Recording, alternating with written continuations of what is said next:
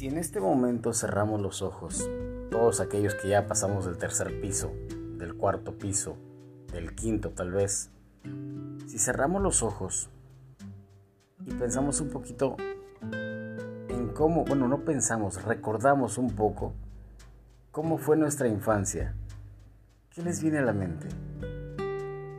¿Recuerdan el, partido, de fútbol en la, en la calle con los cuates, ¿no? con los vecinos?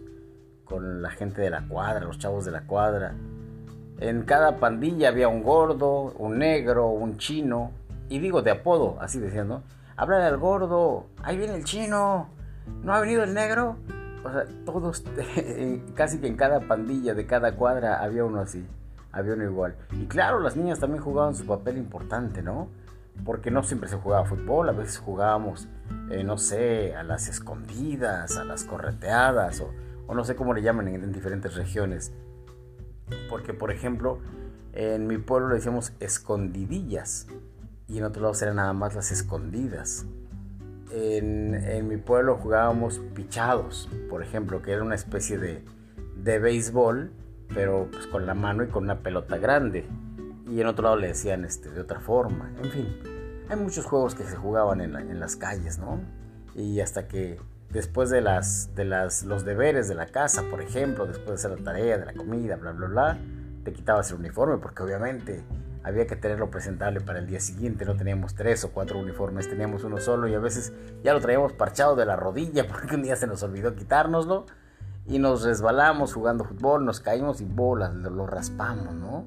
Y ahí tienes a la mamá poniéndole el parche y planchándolo y por supuesto con su con su respectiva regañada para que no volviera a ocurrir y jalón de orejas y, todo lo que conllevaba romper un pantalón del uniforme.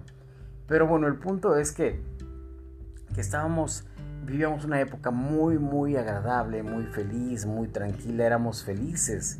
Pero no nos dábamos cuenta, nosotros solamente dejábamos que la vida fluyera, que la vida pasara.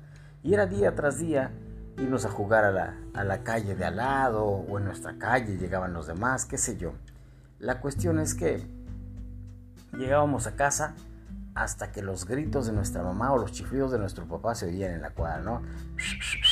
Y ahí vas, ya llegó mi jefe, ahí nos vemos, no, espérate, adiós, adiós, adiós. Sabías que llegando papá no había vuelta atrás. O llegando mamá el grito, ¿no? Grito Juan, Pedro. Yo recuerdo mucho unos gritos que eran Beto, Chila, Tavo recuerdo mucho esos gritos. Entonces ya teníamos como que esa, esa rutina, y, lo digo así rutina no porque sea, sea repetitiva o, sea aburrida, sino porque nos encantaba, nos encantaba hacer eso a determinada hora, jugar hasta que empezaba a anochecer y regresar, ¿no?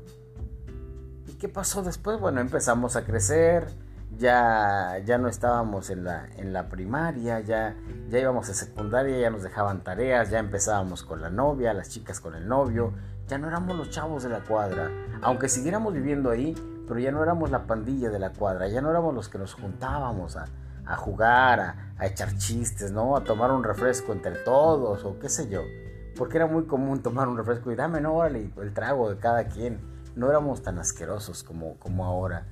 Pero bueno, el punto aquí es que vivíamos una época diferente, una época total y absolutamente distinta.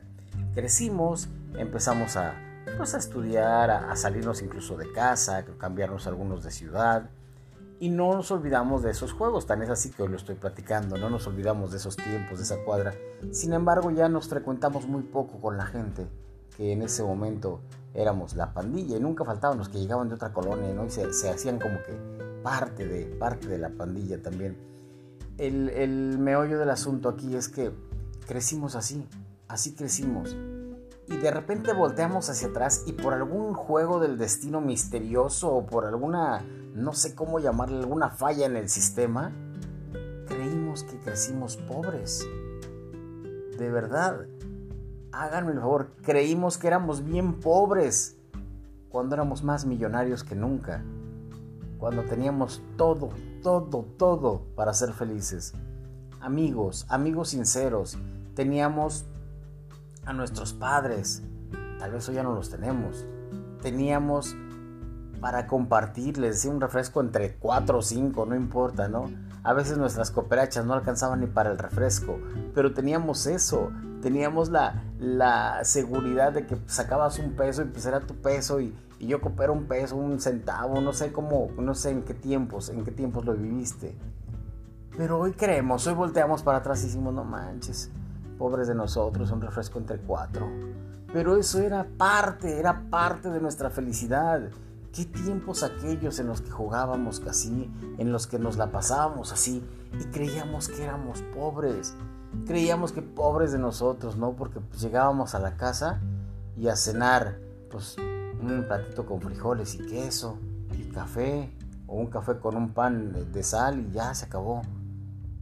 Y creíamos que éramos pobres y nos lo comíamos con tal felicidad, llegábamos cansados, no, no les escurría la mugre por el cachete así con el sudor llegábamos todos mugrosos y nos metía a bañar nuestra madre y no teníamos un jacuzzi, pero teníamos o una regadera o teníamos ahí la cubeta con la jícara y agua caliente y nos bañamos. Éramos felices y no hay nada más especial en la vida que ser feliz. No hay nada mejor en la vida que ser feliz.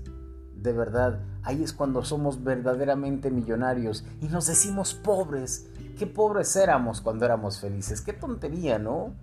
pero desgraciadamente no lo vemos hasta que crecemos, hasta que nos maleamos, hasta que nos contaminamos de tanta tontería y volteamos y decíamos, ay, pobrecito de mí, yo traía, traía un pantalón roto y, pues no, había para más. Y sí es cierto, no había para comprarte otro pantalón, pero ese pantalón roto representaba una tarde de juegos, una tarde de haber sido feliz. Claro, al rato lloramos porque nos jalaron la oreja, porque nos regañaron, por todo pero fue jugando fútbol, pichados, escondidas, correteadas, lo que tú quieras, ¿no? ¿Cuántas veces, cuántos de nuestros vecinos no, no se fracturaron el brazo? ¿Por qué? Porque se voló la pelota y se trepaban a la barra y se caían.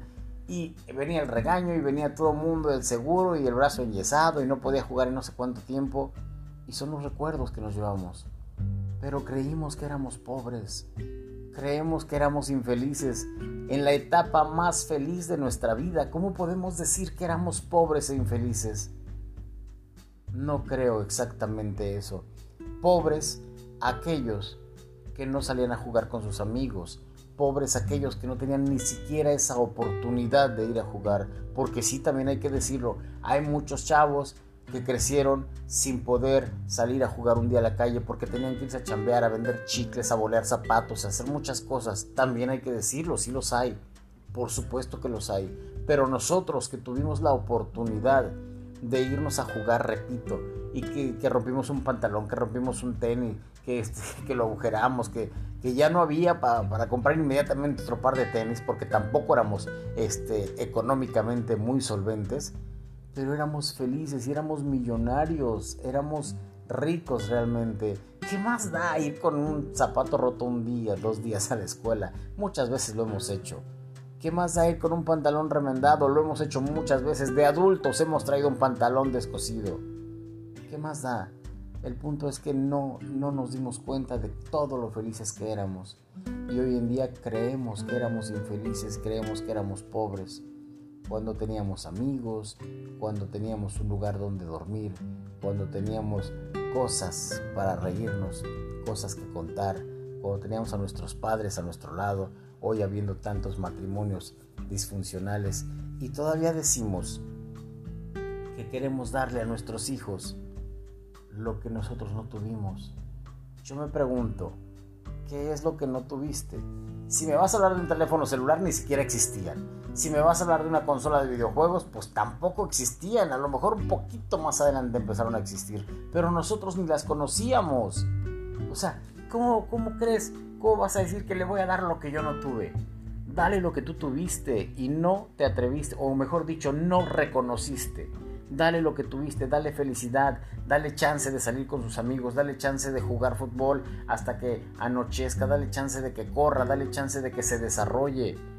Dale eso que tú tuviste y no le quieras dar aquello que según tú no tuviste. Porque si no lo tuviste, no es por nada, pero es también lo que hace que tú seas el hombre o la mujer que eres hoy no tuvimos videojuegos, no tuvimos este pues no sé, teléfonos celulares, tabletas, computadoras, ¿no? Sin embargo, teníamos creatividad. ¿Se acuerdan de las maquetas que llevábamos a la escuela? Que tenías que irlas agarrando de un lado y que no se te fueran a despegar y, con cajitas de cerillos y con cajitas de cigarros y con cajitas de medicinas y hacíamos no sé cuántas cosas. Bueno, yo no porque yo era muy malo, pero, teníamos creatividad, trabajamos, oye, nada más bajan de la computadora, copian, pegan un dibujo, lo arman, ya, se acabó. Dales eso que sí tuviste. Dales la oportunidad de tener lo que tú tuviste y no te diste cuenta. Éramos felices y no lo sabíamos. ¿Quién dice que éramos pobres?